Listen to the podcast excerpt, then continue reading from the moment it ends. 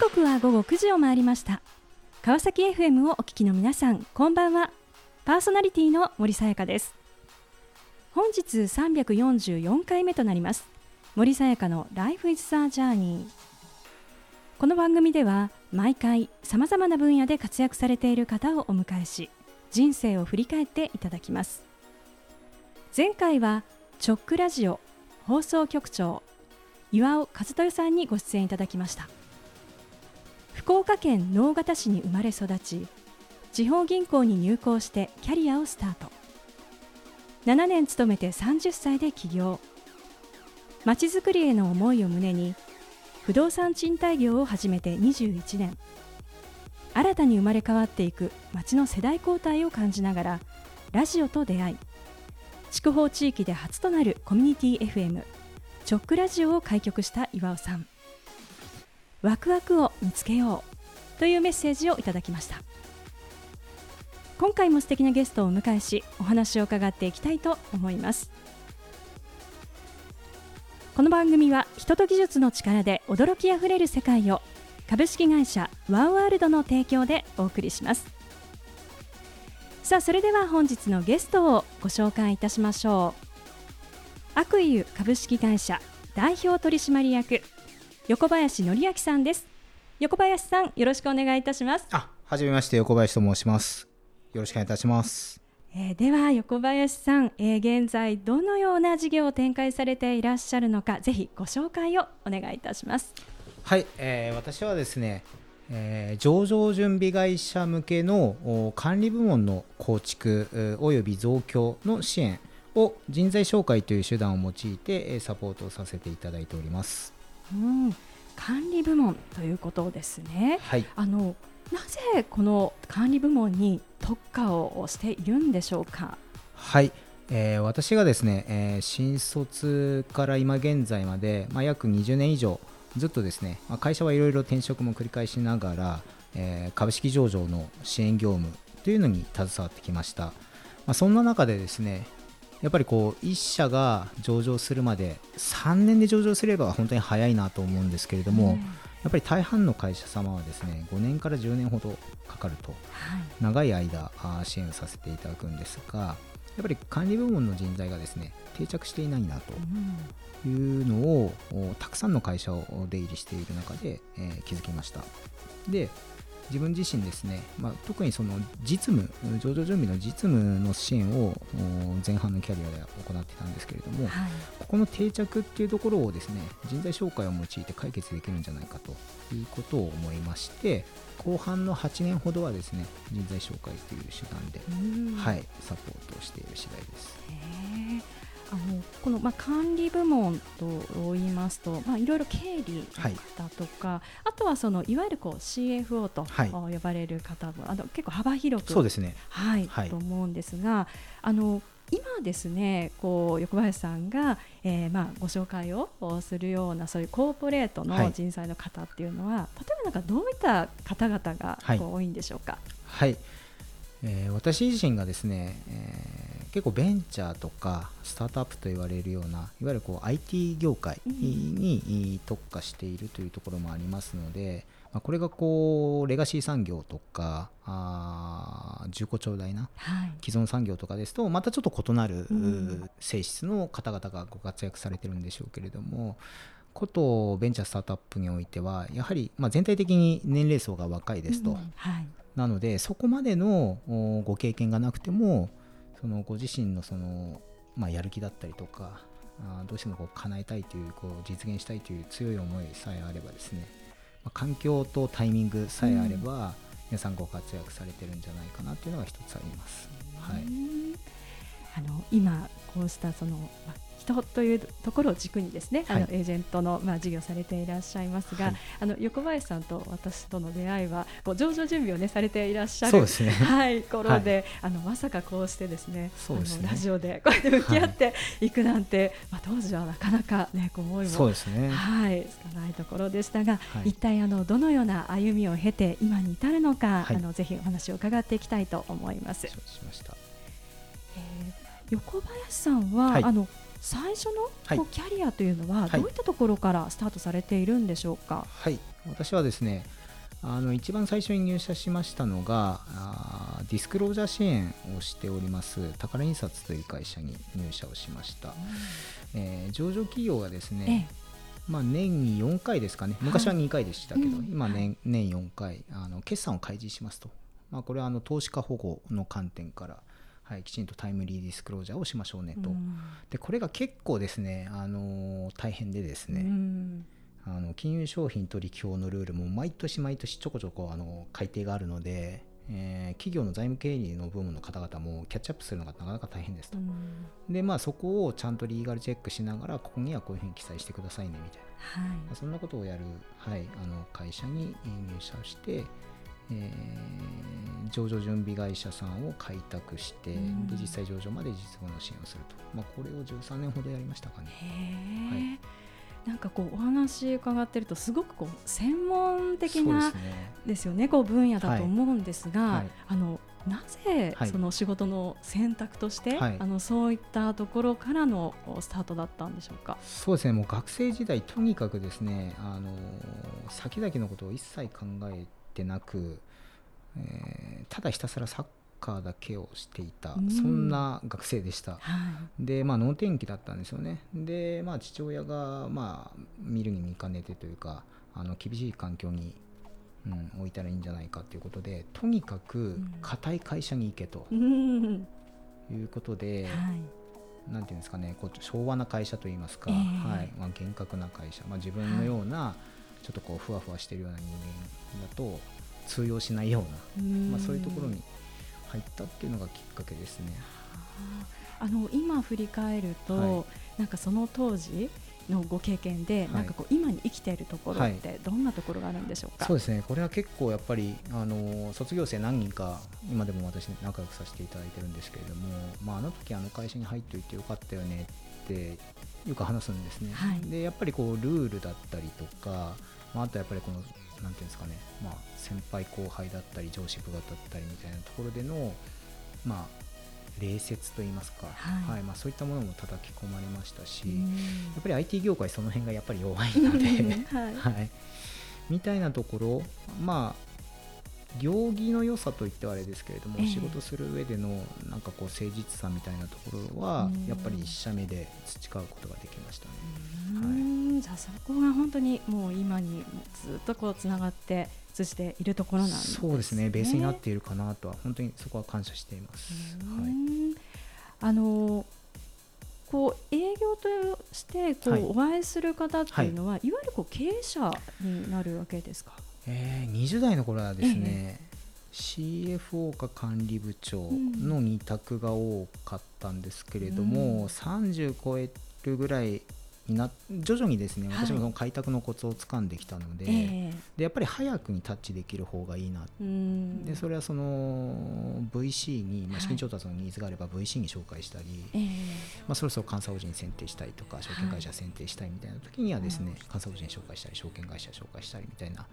そういうことを好んでやっていたのもあったので、うん。で早いフェーズになればなるほどまだはい CFO も管理部長も入社してないんですよええね、ええそうするとやっぱ起業家に会えるんですうよね、ん。でそうするとやっぱり起業家の魅力っていうのはね森さんもキャピタリストやられてたからええ。ご存知だと思いますけれどもものすごい巻き込み力がうん強いじゃないですか、はい。でその魅力にそうですね私は徐々に徐々に引き込まれうん。で後輩になればなるほど起業家にお会いするようになっていきましたね、まあ、今では本当に幅広く皆さんとお会いしてますけれども、はい。はい。感じでやってます。へえあそうだったんですね。い、やその後のお話あの大変気になるところなんですが、あのはい。後半引き続きお話を伺っていきたいと思います。承知しました。えーさてここで、えーゲストの方の意外な一面を探ることを目的にこんな質問をさせていただきます。えー今、えー横林さんが興味関心を持っていることを教えてください。DIY ですね。DIY、はい。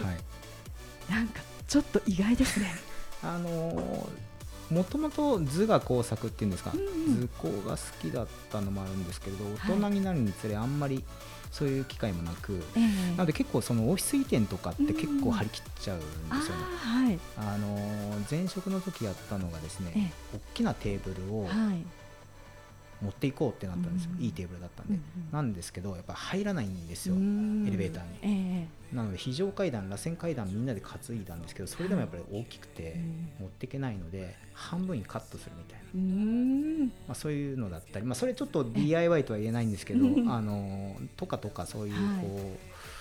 手芸とかそういうのも含めて好きですね。そうですか、もう私全然ダメなのでちょっと羨ましいです。ありがとうございます。さあそれではここで一曲お届けしましょう。マイケル・ジャクソンで Hold My Hand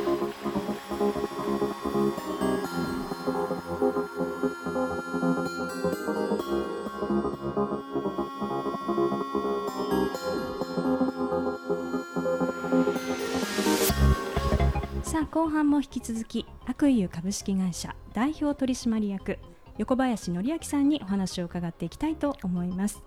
え前半は最初のキャリアということであのディスクロージャー支援ですね。あの宝印刷に入社をされて13年過ごされたというところまでお話をしていただきました。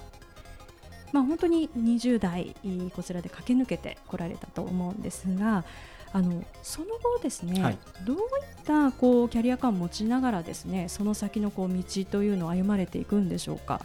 はい。そうですね。私はあのーよりやっぱりこう起業家に寄り添いたいという思いが年々強くなってきたこともあってですね。で、まあ、転職を考えました、で次に行った先が監査法人だったんですけれども、まあ、その時にまあ証券会社行くかとかそれこそ VC はい。ベンチャーキャピタル行くかとかもいろいろ悩みました、3年ほど悩みました。でまあ私はまあ即戦力としてまあお役に立てるイメージが一番強かった監査法人に転職をしたんですけれども、でそこでですねまた同じように、まあ、IPO の新規開拓の法人営業をやってですねでその後に、えー IPO コンサルの会社に移りました、ここはまあ一つ自分の中での、まあ、中間地点というか、ええ。折り返し地点というかですね、はい。まあ、キャリアとしては転機を迎えるんですけれども、ええ。まあ、前半そうですねあの最初の2社では IPO 支援っていうところに100%軸足を置いてたんですけれども、はい。やっぱりですね全部の会社が上場できるわけではないんですよね。うん。で時として、まあ、やっぱりこう外部資本とかが入っていたりするとですね、まあ、時として売却をするというような意思決定も、はい。はい。まあ、これは別に外部資本関係ないですけれども。でそうなった時にですね、それこそ私もそうですし、ええ。まあ、証券会社や、はい。みんな手を引いちゃうんですよね、うん。それまではがっつり支援してたんですけど、はい。なんかそれはすごく寂しいなと思って、で本当にこの起業家のためにですね何か自分が役に立てることはないかと思った時に、そこで会社を売却しようとはい。いう意思決定してもですねその後も寄り添えるんじゃないかと、うん。でそれって M&A のアドバイザリーだったり仲介だったりそういうことを自分ができれば意思決定変えてもですねはい。引き続き支援できるなと思って、うん。まあ、それを経験したくて3社目 IPO コンサルの会社に転職をしました、うん。あのまあ、IPO コンサルいわゆるまあ上場の、はい。まあ、ご支援ということですが、はいあのそもそもですね、はい。この上場っていうのは一体どういうことなんでしょうか？そうですね。よくこう教科書的に言われてますのが、まあ、上場すること株式上場することによって、まあ、資金調達うん。ができる、うーそれから知名度が上がるので、えー優秀な従業員を採用しやすくなる。はい。それから知名度が上がるので、まあ、取引先も拡大する、うんまあ、あとは財務基盤がより盤石になる、まあはいもろもろありますけれどうも、ん内部統制だったりとかそういうガバナンスとかもしっかりと守りの部分を固めるので、はいまあ、会社が強くなるとうんいうような側面が一般論でしょうか。うんでもそうしたその上場を目指す中で、はいその壁となることっていうのはどういったことなんでしょうか？これは準備している会社にとっての壁という解釈でよろしいですかね。そうですね。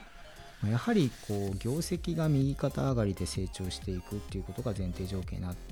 てますから、まずはこう事業がきちんとですね、はい。まあ、軌道に乗って、うん。えーまあ、分かりやすく言うと増収増益、はい。まあ、これどこの株式市場を目指すかによってそこの成長率とかも変わってきますけれども、はい。まあ、基本やっぱり業績が好調であることはうん。前提条件ですと、うん。ただ結構ですね業績さえ良ければ上場できるでしょっていうふうに誤解をされてる経営者もいてですね、ええええまあ、今はもう昔と違ってはい。すごく勉強されてる経営者増えてきてますから、うんそれだけじゃダメなんだっていうご理解も広がってますけど、はい。まあ、やっぱり守りの部分も固めないといけないですよね。うん。でそれって何なのっていうと内部管理体制の構築だったりとか、みたいなところですかね。うん。イリーガルなことがあるとまず弾かれちゃうんで、上場審査で。ですね、はいそういったところですね。いくらこう成長して事業拡大してても足元の部分、しっかりとっていうところですね。はい。うん。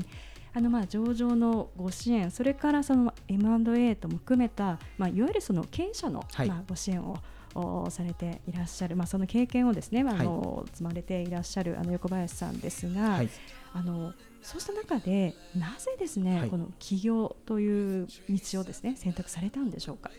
そうですね。私自身本当にあのいつか独立するぞとかはい。全く考えてませんでして直近の前職ですかね、はい。前職入社して3年半ほど働いてで、まあ、独立をしたんですけれども、うん少なからず入社時点では独立は全く考えてませんでした。ここれは結構いろいろな方に聞かれるんですけれどえも、えやっぱりこう環境が変わることによって心境は変わるんだなといいうのを今回学びましたね。それは一体？はい、私自身ですね、あのーまあ、恵まれた環境でずっと仕事をしてきましたのでものすごくやっぱり優秀な経営者の方々たくさん見てきました、ん。それこそもう上場していくようなレベルの方々ですし、まあ、もちろん上場が全てじゃないですけれども、非常に皆さん魅力的で。でそういった方々を支援すればするほどですね自分なんかに何ができるんだっていうですね、まあ、そういうこう決めつけてしまうというかですね、うん。自分のまあ可能性をもうあの自ら積んでいたというのは正直ありましただったんですけれども、まあ、やっぱりこう自分のやりたいこととか、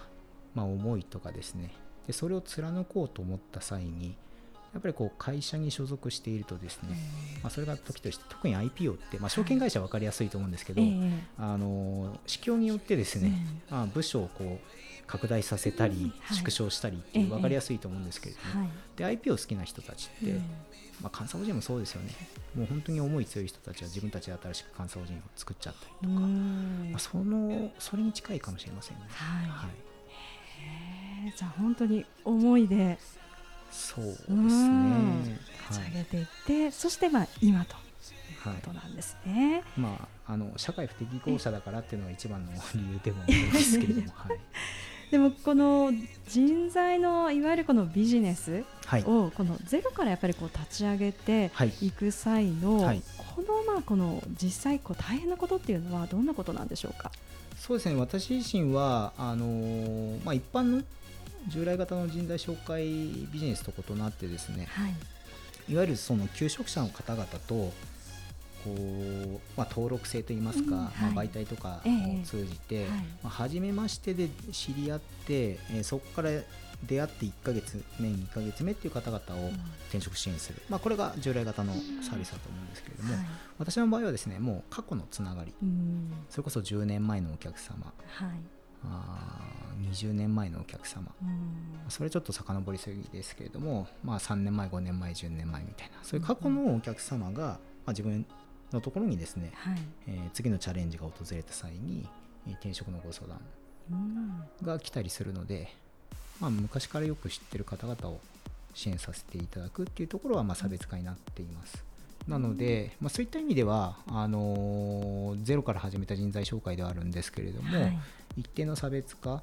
を図れてサービス提供ができているかなと思ってます。ただですね、あのーこの仕事をしている方々皆さん多分共通して言えるのが、はい。とにかくええ。その需給バランスで見たときにですね、ええ。やっぱりその候補者求職者うんうんうん。が圧倒的にやっぱり少ないです、あ特にベンチャースタートアップにおいては、やっぱり飛び込んできてくれる方が少ないっていうのとうん。まだまだ知名度がそんなに高くないので、ーはい。どうしても若い世代になればなるほど、ええ。もう大企業の方が安定してるしみたいな、うんうんうんうん。はあー盲信的なお考えの方多いので、まあ、そこがもっともっと変わってくればいいかなとか思いながら日々仕事をしてます。さあ、えーこの番組ではゲストの皆さんに必ずお聞きしている質問があります、えー横林さんにもお伺いさせていただきます。これから自分の夢を実現しようと考えている方々へ背中を押すメッセージをお願いいたします。はい。そうですね。私自身も何度か転職を繰り返して今現在に至るんですけれども、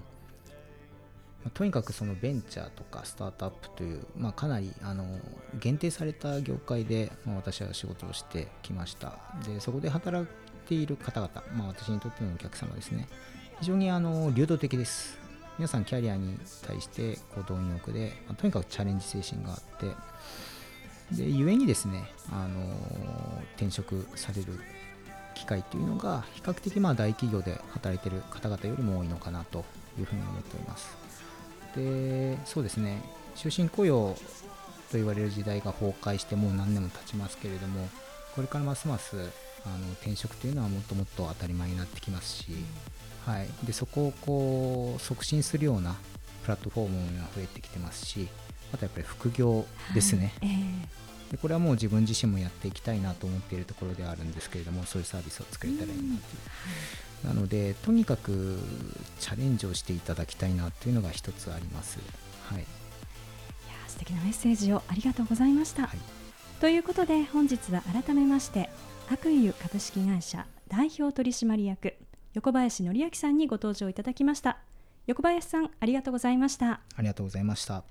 さあそれでは最後にもう一曲お届けしましょう FIFTY FIFTY でキューピッド